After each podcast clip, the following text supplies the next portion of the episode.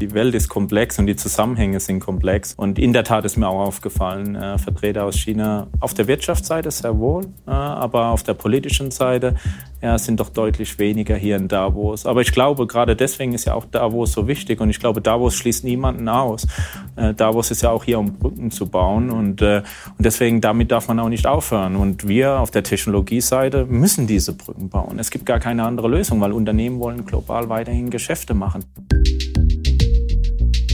Hallo und herzlich willkommen zu einer neuen Ausgabe von Handelsblatt Disrupt, dem Podcast über neue Ideen, Disruption und die Zukunft der digitalen Welt. Mein Name ist Sebastian Mattes und ich begrüße Sie heute zu einem Handelsblatt Disrupt Spezial vom Weltwirtschaftsforum in Davos.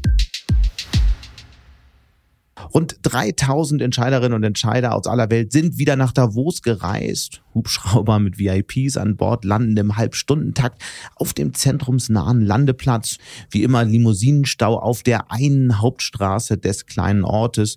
Und wenn ich vor Monaten schon ein Zimmer hier gebucht hat, der muss auf irgendeinen Nachbarort ausweichen. Es geht hier um die wichtigsten aktuellen Themen. Vom Ukraine-Krieg über Lieferkettenprobleme bis hin zur drohenden Rezession und natürlich die Folgen von Corona.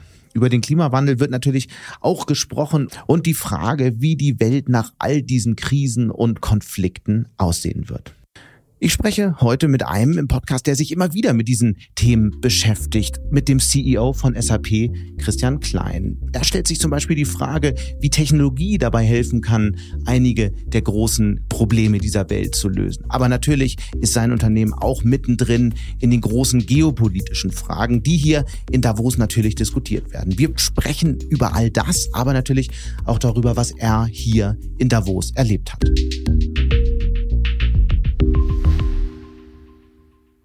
Und damit jetzt zu meinem Gespräch mit Christian Klein aus Davos, das wir in dieser Woche schon live auf der Website des Handelsblatts übertragen haben. Meine Damen und Herren, ganz herzlich willkommen hier aus Davos vom Weltwirtschaftsforum. Ich begrüße Sie ganz herzlich zu einem Live-Talk hier ähm, über die wichtigsten Entwicklungen, die spannendsten Trends und das, was sonst noch so in Davos passiert. Wir als Handelsblatt sind mit einer größeren Gruppe von Kolleginnen und Kollegen vor Ort, um eben genau über die wichtigsten News, die spannendsten Veranstaltungen zu berichten und vor allem, weil wir auch mit vielen Köpfen, die die Weltwirtschaft bestimmen, ähm, sprechen. Und zu einer dieser Unterhaltungen, äh, einer dieser exklusiven Unterhaltungen möchte ich Sie jetzt live mitnehmen. Wir wollen sprechen mit einem der wichtigsten Tech-CEOs Europas über seine Sicht der Dinge, wie er auf Transformationen schaut und sich natürlich ähm, auf die nächsten Monate mit den großen Fragen, wie es eigentlich weitergeht mit der Weltwirtschaft. Und dazu begrüßen wir ganz herzlich Christian Klein, den CEO von SAP. Herzlich willkommen. Ja, schönen guten Tag, Herr Mattes. Dann lassen Sie uns doch mal beginnen, wie eigentlich jedes Gespräch hier in Davos beginnt. Was war so Ihr wichtigster Moment, Ihre wichtigste Erkenntnis in den vergangenen zwei, drei Tagen? Ja, zum einen, ich weiß nicht, wie es Ihnen geht. Ich finde schon mal Davos mit Schnee ist schon mal um einiges schöner. dazu muss man ich, bin ja auch, ich bin ja auch leidenschaftlicher Skifahrer, muss man dazu mal sagen. Mai, genau. Ich gucke aber leider immer nur die Berge hoch. Ich würde gerne mal runterfahren. Dafür hat die Zeit leider noch nicht gereicht, aber schauen wir mal. Er wird auch nicht dazu kommen. Aber was ist eigentlich, was habe ich bisher mitgenommen? Ich glaube, das hat, Davos hat ja so ein bisschen was und das ist ja eigentlich auch das Positive. Sind sehr viele Menschen hier, ja, nicht nur aus der Wirtschaft, mhm. aus der Politik, aus der Forschung. Und es hat ja ein bisschen was von Speed Dating. Ich weiß nicht, wie Ihr Tag so aussieht, aber man hat so 30 Minuten, man trifft sich mit einem Partner, man trifft sich mit einem Unternehmen, man trifft, man macht ein Panel. Aber was ich doch mitgenommen habe, ist, wenn man mal die Stimmung vergleicht mhm. von vor sechs, neun Monaten, ja. wo ja viele schon gesagt haben, tiefe Rezession. Ich finde, vorsichtiger Optimismus trifft es eigentlich ganz gut, wenn ich mal zusammenfassen soll, was ich so bisher mitgenommen habe. Ich glaube, das, das hört man tatsächlich überall. Das hört man auch insbesondere überraschenderweise von den Investoren aus den USA, die ja sehr, sehr pessimistisch auf Europa geschaut haben in den vergangenen Monaten tatsächlich. Aber lassen Sie uns noch mal einen Schritt zurückgehen. Sie haben ein bisschen über Ihren Terminkalender gesprochen. Wie sieht das denn jetzt kon konkret aus, so ein Terminkalender eines CEOs wie, wie, wie Ihnen? Ist, wann, wann geht's los? Morgens bis wann geht's nachts? Viel zu früh. es geht los um 6 Uhr eigentlich. Ja. Äh, eigentlich schon fast schon aufstehen, fertig machen. Dann erstes Interview schon mit CNBC. Die haben ja ein ganz tolles Setting. Da steht man ja so im Vordergrund, im Hintergrund die Berge. Okay, wir arbeiten bisschen, noch da machen wir ein bisschen. Ja, wir machen es aber auch digital, ist um einiges cooler. ähm, ja, und dann geht's, dann geht's weiter und dann hat man halt, äh, man hat Partner, ja, man spricht Panel. Ich hatte gerade ein, ein Panel über Daten und Data Sharing und Data Collaboration mhm. und wie man damit die Herausforderungen auch dieser Welt dann lösen kann. Und man nimmt halt auch einfach dann, und dann geht es so weiter durch den Tag. Ja. Und äh, gestern hatten wir hier eine schöne Reception. Wir sind ja hier im SAP-Haus. Ich behaupte auch mal, wir haben die beste Pizza in ganz Davos. Auf jeden Fall haben es alle Gäste, alle CEOs bestätigt. Und dann und tauscht man sich halt aus. Man tauscht sich über die Themen aus, man tauscht sich über die Wirtschaftslage mhm. aus, man tauscht sich über die geopolitischen Spannungen aus und man bekommt halt einfach auch viele Ideen über den Tag und man validiert immer wieder so. Was war das so eine Idee, die Ihnen jetzt so in den Kopf geblieben ist? Ja, so eine Idee, wenn man, man die Themen sich anschaut, ja, mhm. es geht viel um Lieferketten. Es geht viel um das Thema Nachhaltigkeit, ja. wo auch die Wirtschaft sich nicht ausnehmen kann. Haben wir zu spät reagiert? Absolut. Und jetzt geht es darum, was sind denn jetzt eigentlich die größten Herausforderungen? Mhm. Da geht es um das Thema Transparenz, Scope 3. Wie bekomme ich denn überhaupt mal alle Daten zusammen? Und das nimmt man so auch ein bisschen mit und dann mhm. validiert man immer, was tun wir eigentlich so als SAP und sind wir da, da dabei, auch den Kunden, den Unternehmen auch diese Herausforderungen zu nehmen, diese Herausforderungen Darauf zu lösen. kommen wir dann gleich natürlich noch, aber trotzdem nochmal die Frage, was sind so die äh, Themen, die Sie auch vielleicht überrascht haben, die von Gesprächspartnerinnen, Kunden äh, aufgebracht wurden in den vergangenen zwei Tagen? Wie gesagt, äh, ich glaube, viele sind doch um etwas optimistischer jetzt, trotz allen Herausforderungen. Natürlich gibt es immer noch das Thema sehr hohe Energiepreise, mhm. man hat das Thema Lieferketten. Ähm, und überrascht, naja, überrascht eigentlich nicht, aber ich glaube, so einfach auch nochmal eine Bestätigung von vielen Themen, aber auch gut zu sehen, wie sich Themen weiterentwickelt haben in einigen Bereichen und wie doch Unternehmen jetzt auch schon ja, Schritte unternommen haben, um auch diese Herausforderungen anzugehen. Und ich glaube, es ist einfach so, dass doch viele jetzt schon um einiges optimistischer sind, wie es noch vor sechs, neun Monaten Wie ist denn eigentlich Ihr Blick? Es wurde ja viel, äh, viel darüber gesprochen. IWF hat gesagt, Sie kassieren den eigentlich sehr düsteren Ausblick auf die Weltwirtschaft für die nächsten äh, Monate und insbesondere anderthalb Jahre. Wie ist so Ihr Blick? Mit was rechnen Sie? Wie schauen Sie auf die Wirtschaft, vielleicht europaweit, aber auch weltweit? Ja, ich gebe Ihnen einfach mal einen Einblick in die Gespräche, die ich hier hatte. Ja. ja. Und dann ist ja eigentlich auch ein gutes, ähm, eine gute Zusammenfassung auch, ja, was ich so an Einblick gewonnen habe. Gestern war äh, Amazon, äh, Andy Chessie hat auch eingeladen zu einer Reception. Da waren auch viele CEOs da aus der Bankenwelt, aus der Retailwelt, äh, aus der Fertigung. Mhm. Und ähm, in Summe war es doch so, dass sie auch sagen, gerade Europa, ja, da wurde viel über Widerstandsfähigkeit gesprochen. Mhm. Energiekrise, absolut, aber doch äh, besser jetzt auch durch den Winter gekommen wie gedacht. Äh, das Konsumentenklima ist nach wie vor nicht großartig, aber besser wie gedacht und auch so aus der Bankenwelt, was ich so höre. Natürlich äh, haben wir natürlich steigende Zinsen, aber sind wir auch mal ehrlich, ich meine, das Geld war viel zu günstig. Ich glaube, da setzt auch gerade was ein, was in Summe ja vielleicht auch ganz gesund ist, auch für die Wirtschaft, für manche Branchen. Mhm. Und ich denke, das ist so, so ein bisschen dieses von sehr, sehr negativ in, Vielleicht ist es aber auch mal gut, dass sich gewisse Entwicklungen auch in Gang gesetzt haben, beispielsweise Thema Zinsen, äh, dass man einfach auch mal wieder sieht, äh, wird das Geld auch sinnvoll investiert. Ja. Das war zum Beispiel aus der Bankenwelt ganz klar zu vernehmen. Nun ist ja SAP Teil der, ähm, der, der großen Technologiewelt und wenn man sich auf die vergangenen ähm, Monate nochmal konzentriert, dann war es ja eigentlich eine ziemlich äh, düstere Zeit. Ähm, die großen oder viele große US-Tech-Konzerne haben massenhaft Leute entlassen. Können Sie es eigentlich für SAP ausschließen oder kommt da noch was? Gut, ähm, SAP zum einen, äh, was wir, glaube ich, auch jetzt alle gesehen haben, die letzten acht Quartale mhm. haben wir ja äh, beständig auch steigendes Cloud-Wachstum berichtet. Mhm. Ähm, die Kunden auch folgen uns und ich, was ich auch immer wieder höre, und das ist so, das ist auch so eine ganz tolle Bestätigung. Gerade war jemand da und ein Kunde von uns und hat gesagt, Herr Klein, ich möchte Ihnen eines mitgeben. Ja, Sie haben schon immer einen tollen Vertrieb gehabt, aber ich habe auch jetzt das Gefühl, wenn wir Kunde von Ihnen sind, dass sich SAP wirklich kümmert mhm. und dass Sie auch wirklich darauf aus sind, den maximalen Nutzen für uns dann aus dieser Lösung, aus dieser Investition dann auch zu ziehen. Und ich glaube, das sieht man auch in den Zahlen. Nun, ich glaube, die Stärke der SAP hat sich jetzt gezeigt. Wir sind viel widerstandsfähiger. Wir haben jetzt auch in unserer G&V einen sehr hohen wiederkehrenden Umsatzstrom, was uns viel Widerstandsfähigkeit gibt. Nun, sind wir komplett immun gegen steigende Energiepreise, hohe Inflation, steigende Mitarbeiterkosten natürlich nicht. Mhm. Und, äh, aber dennoch äh, ist es ja auch unsere Pflicht zu schauen, wie können wir unser Portfolio weiter das heißt, Sie können, können wir weiter Aber was ich aus, auf jeden Fall ausschließen ja. kann, wir werden keine Restrukturierung bekommen, weil das Geschäft schlecht läuft, sondern im Gegenteil, das Geschäft läuft sehr gut. Aber es ist natürlich auch unsere Pflicht, dann auch zu schauen, wie können wir weiterhin unser Portfolio optimieren? Wie können wir gezielt auch die Wettbewerbsposition der SAP weiter Wo wird es da die größten Veränderungen geben? Vielleicht mal in so zwei, drei Stichpunkten. ja, also wir sehen natürlich, mein, auch kein Geheimnis, die Zahlen berichten wir ja auch, ja, im, im ERP. Wer hätte das gedacht? Ja, jetzt reden wir hier in Davos über widerstandsfähige Lieferketten, SAP, und das haben ja auch viele bestätigt. So toll mal zu hören, dass SAP ja, ja klar, ERP, aber auch Lieferketten, Catena X, Nachhaltigkeit. Das sind Themen, darauf fokussieren wir uns. Die Plattform für die Integration, für die Erweiterbarkeit, neue Technologien, äh, künstliche Intelligenz etc. Und dann gibt es natürlich einige Bereiche, ja, wo man auch sagt, hey, wo können wir noch bessere Partnerschaften abschließen? Wo ziehen wir uns mehr, eher etwas zurück? Welche sind das, dass man sich das mal vorstellen kann? Äh, also ich gebe Ihnen mal ein Beispiel. Ja. Wir hatten letztes Jahr das Thema Banking, ja, wo wir uns ja nicht zurückziehen, sondern natürlich im ERP-Markt weiterhin voll vertreten sind, mhm. aber sehr bankenspezifische Lösungen oder einzelne Industrien, mhm. wo wir sehen, da gibt es tolle Partner dann muss es doch nicht sein, dass SAP alles selbst entwickelt, weil da würde uns auch dafür die Geschwindigkeit fehlen, sondern wir fokussieren uns da, wo wir stark sind. Und in einzelnen Industrien nehmen wir auch mal den einzelnen Partner dazu, integrieren die Lösung sehr gut, bauen das als eins, als ein Portfolio auf. Und ich glaube, dazu, daraus ziehen die Kunden auch sehr Nutzen. Und da werden wir weiterhin natürlich auch optimieren und da werden wir weiterhin auch Veränderungen innerhalb der SAP vornehmen. Ein ganz großes Thema hier in Davos ist ja tatsächlich die Zukunft von Big Tech, der großen Technologiekonzerne.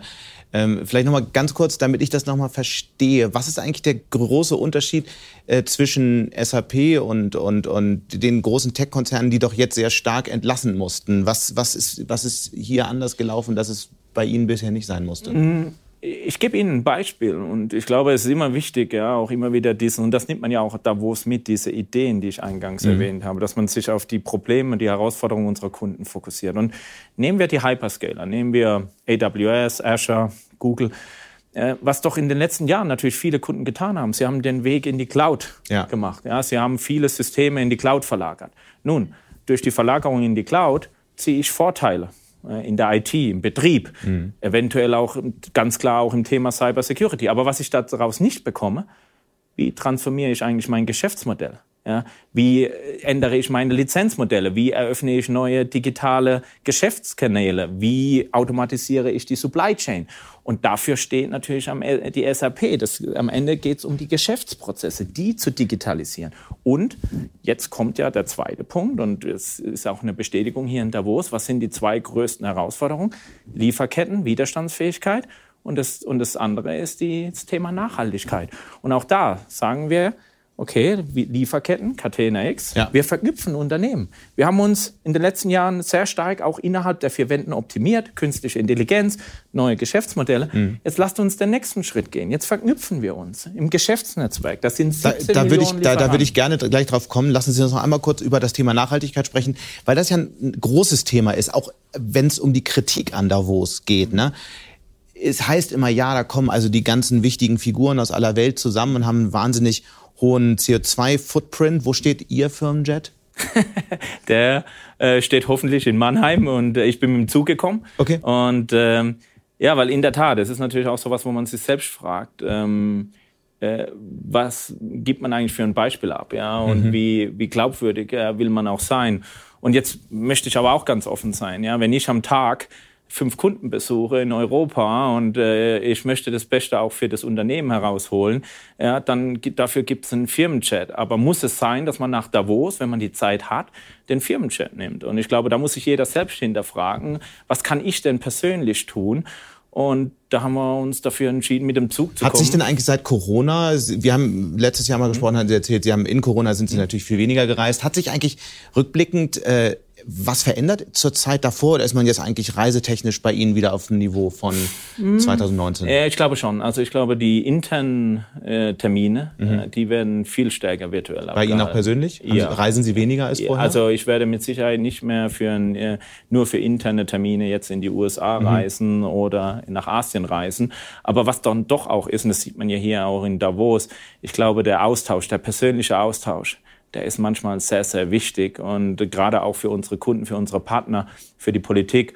Und mhm. dafür reist man natürlich. Und vor allem, ich denke bei dieser Kritik immer, äh, wenn viele Menschen, die man hier trifft, für die würde man allein irgendwo hinreisen. Ja. Man trifft hier aber 10, 12, 14 Absolut. am Tag. Das heißt, ja. eigentlich ist ja Davos ein großes CO2-Einsparprogramm. Ja, ich, ich habe mir das gleiche auch schon überlegt. Ich habe mir sogar schon überlegt, wir haben ja eine Lösung, um den Carbon Footprint zu monitoren. Vielleicht äh, schlage ich ja mal dem Professor Schwab mal vor, wir machen das nächstes Jahr mal. Wir gucken mal, was eigentlich an Carbon Footprint zustande kommt. Und ja. jetzt schauen wir mal, wenn man die Leute alle einzeln getroffen hätte und dafür gereist wäre, wie sieht denn dieser Vergleich dann aus? Und ich glaube auch, der Vergleich würde gar nicht so negativ ausschauen. Mhm. Ein Thema, was mich überrascht hat, also natürlich ging es um, um den Ukraine-Krieg, die Folgen, die geopolitischen Veränderungen. Ich komme auch gleich noch darauf. Aber ähm, anknüpfend an unsere technologische Diskussion äh, fand ich interessant, wie dominant das Thema äh, im Grunde äh, sieben Buchstaben waren und das ist, ähm, das ist äh, ChatGPT. Mhm. Und äh, generell dieser, dieser große Sprung, den künstliche Intelligenz gemacht hat, auf mhm. einmal. Es war ja, wir reden ja seit Jahren darüber, dass, dass die künstliche Intelligenz in der Lage sein wird, viel zu verändern. Dann passierte lange nichts. Äh, Siri entwickelte sich kaum weiter, also auf jeden Fall im mhm. Leben normaler mhm. Menschen wie mir. Und plötzlich ist da dieser Chatbot, mit dem man wenigstens eine leidlich vernünftige Unterhaltung führen mhm. kann. Mhm. Und ich habe das Gefühl, dass das eins der ganz großen Themen ist, ein Stück weit auf Panels, aber vor allem in, in fast allen Gesprächen, die ich so geführt habe. Mhm. Und die Frage, was oder wie groß wird eigentlich diese Disruption, die da bevorsteht? Mhm. Gestern sagte ein CEO, er hat das Gefühl, dass wir mit künstlicher Intelligenz jetzt dastehen, wo das Internet ähm, 1996 stand. Wie sehen mhm. Sie das? Wie wird künstliche Intelligenz in den nächsten Jahren die Dinge verändern? Oder ist es alles jetzt ein Hype und hm? Nicht so viel dahinter. Na, also zum einen möchte ich sagen, gerade im Unternehmensumfeld, in der Wirtschaft hat künstliche Intelligenz in den letzten Jahren sonst sehr stark Einzug gehalten. Mhm. Ja, wenn ich jetzt mehr unsere Lösungen anschaue, ich glaube, da konnten schon auch viele manuelle Tätigkeiten automatisiert werden. Da wurde viel Intelligenz auch eingespeist, wenn es darum geht, die Nachfrage besser zu matchen ja, mit dem Angebot und die Lagerhaltung zu optimieren. Da kommt schon sehr viel künstliche Intelligenz zum Einsatz. Nun, ist diese neue Technologie der nächste Schritt? Absolut.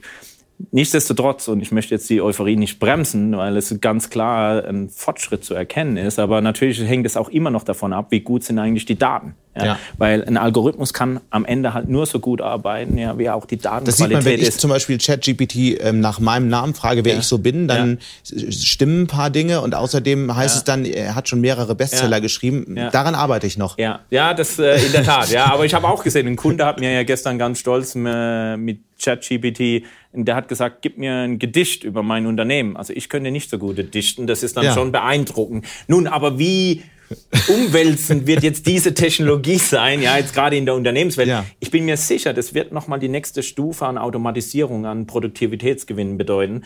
Ich bin mir aber auch sicher, das wird jetzt nicht so eine Umwälzung bedeuten, wie es jetzt damals mit der Cloud war oder Ist mit Big so? Data war. Also ich habe äh, verschiedene Gespräche geführt, auch mit Investorinnen und Investoren, die es ganz anders sehen. Also eine wirklich weltweit ähm, bekannte Investorin sagte, vor ein paar Tagen, sie ist der, sie guckt schon ihr Portfolio durch und, und, und siebt Unternehmen aus, die eigentlich in ein paar Jahren keine Daseinsberechtigung mehr haben. Ähm, ich muss sagen, äh, wenn ich jetzt so sehe, wie die, mein, die Lösung, wir, wir haben sie getestet, wir haben sie auch einzeln im Einsatz. Ähm, ich glaube, was dort das Thema Suche angeht, mhm. Informationssuche, da könnte es schon sein, dass das nochmal der nächste Schritt ist und wie bedrohend dann diese Technologie für einzelne Unternehmen ist. Ich glaube, das müssen die Unternehmen dann auch beurteilen. Da bin ich nicht tief genug drin. Ja. Aber es kann schon sein, ja, dass natürlich das Geschäftsmodell von dem einen oder anderen Unternehmen, aber nicht in der Breite, das, mhm. dass das natürlich dann in Frage gestellt wird. Und wie wird dann künstliche Intelligenz äh, SAP verändern in den nächsten fünf, sechs, sieben Jahren? Ja, nun zum einen, es ist natürlich auch auf der einen Seite immer ein Produktivitätshebel. Mhm. Ja, wenn ich jetzt sehe, diese Technologie, ja, dann sagt man, okay, wenn ich heute den Kunden treffe, hm, ich muss mich nicht mehr drum kümmern, was ist denn jetzt die beste Demo, was ist denn der beste Content, was ist denn der beste Preis am Ende, sondern dann wird man viele, viele intelligente Antworten ja. bekommen. Ähm, aber auch, ja, das ist auch wieder ganz wichtig, wieder zu betonen, natürlich nur auch, wenn die Datenbasis auch passt, ja, wenn mhm. die Qualität passt. Aber da ist es auf jeden Fall der nächste Schritt zu erwarten. Wenn ich dann auch darüber hinausgehe, wenn wir viele transaktionale Tätigkeiten ja, bei uns im Unternehmen, die werden mit Sicherheit auch noch mal einen Schritt weiter automatisiert. Nur unser Geschäftsmodell, mhm. ja, wo wir ja gerade dabei sind, das wird sich jetzt durch diese Technologie okay. dadurch nicht ändern. Werden Sie die Investitionen erhöhen für künstliche Intelligenz? Wir, das ist eigentlich eine von unseren Top 5 Prioritäten auf der Entwicklungsseite schon immer gewesen. Genau, Und aber nimmt, kommt noch mal mehr? Dadurch jetzt nicht, okay. aber natürlich setzt man dann neue Technologie ein. Man mhm. bildet neue Partnerschaften. Microsoft ist ja beispielsweise jetzt auch ein, eine Partnerschaft mit OpenAI, haben wir natürlich auch schon vor Davos gesprochen. Und ja. man schaut natürlich immer, wie kann man auch neue Partnerschaften schließen. Das heißt ja nicht immer, dass man. Wofür dann zum Beispiel mit OpenAI? Ja, natürlich auch. Wir schauen uns natürlich an im Rahmen von unseren Lösungen, wo kann OpenAI natürlich auch einen Mehrwert bieten, mhm. ja, wenn wir zusammengehen. Ja, was können wir denn noch für die Kunden noch mehr leisten? Weil können wir noch einen höheren Nutzen stiften? Diese Fragen gehen wir durch. OpenAI ist ja ähm, sozusagen die Mutterfirma von ChatGPT, die mhm. das äh, Programm genau. entwickelt haben. Nur für alle, die das nicht mitbekommen haben. Mhm. Ja, vielleicht äh, beleuchten wir noch mal ein paar andere Themen, die ganz groß sind mhm. hier in Davos. Zu Geopolitik kommen wir noch. Ich würde, bevor wir das tun, mhm. zu dem anderen Megathema kommen Klimawandel, die Klimakrise letztlich, mhm. ähm, die wir erleben. Das mhm. ist ja schon seit einigen Jahren ein großes Thema in Davos. Und ich würde mal jetzt eine These versuchen. Meine mhm. These lautet, es gibt eigentlich kaum noch Diskussionen über, ähm, wie schlimm wird es jetzt eigentlich wirklich, sondern allen ist klar, dass äh, enormer Handlungsbedarf besteht. Mhm. Und wir führen jetzt eigentlich eine Diskussion, okay, wie kann es eigentlich funktionieren? Würden Sie das so teilen? Absolut. Und ich glaube auch, die Wirtschaft ist sich bewusst, dass vieles vielleicht auch zu lange gedauert hat. Aber ich glaube, wenn man sich auch hier in Davos und das heißt, die Wirtschaft hat es einfach nicht lange genug, nicht ernst genug genommen. Ja, ich glaube schon. Da wurden ein paar Jahre dann auch verschwendet. Das da beziehe ich mich gar nicht auf die letzten drei. Ja. Aber ich meine, der, der Klimawandel war ja schon vorher da. Und da können wir uns auch nicht aus der Verantwortung nehmen. Mhm. Aber wenn man die Diskussion folgt, wenn wir jetzt mit unseren Kunden sprechen, ja, ich hätte ja nie gedacht, ja, vor, vor drei Jahren, dass wir mal irgendwann ein ERP verkaufen, nicht nur wegen dem Financial Ledger, wegen der G&V, wegen der Bilanz, sondern weil die Kunden auch einen Green Ledger von uns wollen, weil sie die Transparenz wollen über ihre Sustainability-Daten. Und das ist eine Dimension, die fordert mittlerweile jeder Kunde auch von uns als Technologie. Das heißt, Unternehmen beschäftigen sich so intensiv wie nie zuvor, dann absolut. auch CO2-Ausstoß in den Lieferketten nachzuweisen. Absolut, absolut. absolut. Mhm. Und wenn man sich anschaut, ich meine, die CEOs von den äh, großen Auditoren sind ja auch hier, von den Big Four. Wir haben äh, die CEO von der Nasdaq, äh, mit, der, mit der Kollegin habe ich gesprochen und man sieht einfach auch, ja, wie die ja natürlich auch das Thema haben, wir brauchen die Transparenz, wir brauchen die Standards. Ja? Und das Schöne ist ja, wenn man sich jetzt mal SAP mal anschaut, ich glaube, da hat sich schon viel getan, mhm. weil wir dieses Thema Transparenz sehr stark ähm, besetzen, weil sie auch genau alle verstehen, wir können sie ja alle zusammenbringen und Standardsoftware bringt vielleicht auch einen Standard für ESG und daran arbeiten wir und sind auch schon sehr weit. Wie groß wird dann eigentlich so auf, auf, auf ein paar Jahressicht ähm, gesehen das Geschäft mit Nachhaltigkeitslösungen bei SAP? Welchen Anteil wird das am Gesamtgeschäft haben, kann man das sagen? Da, da möchte ich jetzt nicht zu viel verraten, aber wir sind hier ein, unter uns. Ja, ich weiß, ich ja, schon verstanden. Ähm, Nein, aber sehen Sie eines, ich glaube, unser großes Ziel ist, wir haben jetzt in Q4, jetzt hm. darf ich nicht über Zahlen sprechen, aber ich kann Ihnen sagen, die Nachfrage war jetzt schon sehr hoch, ja, nach den Lösungen. Aber was eigentlich noch viel wichtiger ist, dass wir unsere Datenmodelle erweitern, dass die Kunden verstehen, wenn sie ERP, wenn sie Supply Chain, wenn sie HR-Lösungen von SAP kaufen, mhm. dass da Sustainability-Daten quasi erfasst werden, ja, dass wir die zusammenfassen, dass wir ihnen helfen, die Transparenz herzustellen. Und was natürlich auch ein ganz großer äh, ganz großes Thema ist, ist das Thema Lieferketten und Geschäftsnetzwerke. Das heißt, wie kann ich auch mich mit meinen direkten und indirekten Lieferanten verknüpfen? Ja. Das sind große Themen. Ja. Und dann sind wir bei den, wenn wir die Lieferkette mal durchgehen bis zum Ende, landen wir in China. Ja. Großes Thema natürlich äh, hier in Davos und wie es eigentlich weitergeht ja. äh, in dem großen ja, Technologiekonflikt zwischen USA und China, letztlich dem, dem möglicherweise immer schärfer werdenden Wirtschaftskrieg. Mhm. Wie, wie, wie schauen Sie eigentlich da drauf? Ich meine, es gibt die große Diskussion, auch in der Politik, die Frage, ob mhm. die, die, die Frage, was eigentlich passiert, wenn es dann doch irgendwann einen Angriff ähm, Chinas auf Taiwan gibt, dann und ich meine, SAP macht signifikant Geschäft in China. Wie, wie, wie, wie be bereitet man sich auf sowas vor? Wie bewegt Sie das Thema? Oder sagt man, okay, wir machen jetzt erstmal so weiter und hoffen, dass es nicht so schlimm kommt? Nun, hm, ich habe zum Beispiel auch äh, war es Montag, Dienstag, einen Termin auch gehabt mit äh, Minister Habeck und mhm. äh, haben wir uns auch über diese Thematik unterhalten. Und aber mehr nicht nur in Bezug auf SAP, sondern auch, wie können wir der deutschen, wie können wir der europäischen Wirtschaft auch helfen, ja, diese Lieferketten stabiler zu machen, auch ja. im Hinblick auf China. Und ähm, wir sind auch da wieder dazu gekommen, zu sagen, hey, wir müssen uns mehr verknüpfen. Wie kann die Politik auch den Rahmen schaffen? Wie können wir die Brücken bauen?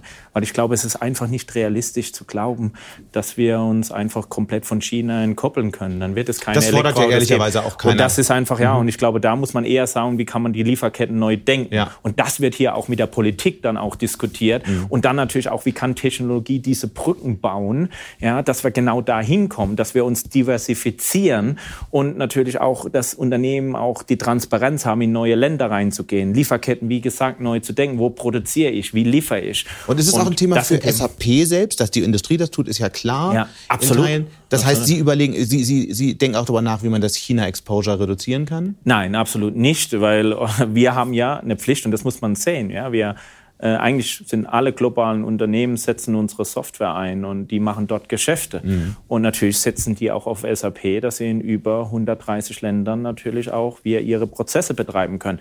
Das heißt, für uns geht es vielmehr darum zu sagen, wie können eigentlich unsere deutschen Kunden, unsere amerikanischen Kunden auch weiterhin in China ihre Lösungen betreiben? Wie lokalisieren wir diese? Wie reagieren wir beispielsweise auf Sanktionen, wenn die irgendwann mal kommen? Mhm. Das muss durchdacht sein. Mhm. Und dafür müssen müssen wir Lösungen finden. Und was wir sehen, das sehen wir aber nicht nur in China, dass Daten viel mehr lokalisiert werden. Ja, dass Kunden darüber eingehen, sagen, ich entkoppel jetzt mein ERP, mein Supply Chain System und baue was für China in China. Mhm. Das sehen wir aber auch in anderen Ländern. Und das ist der Trend der Zeit.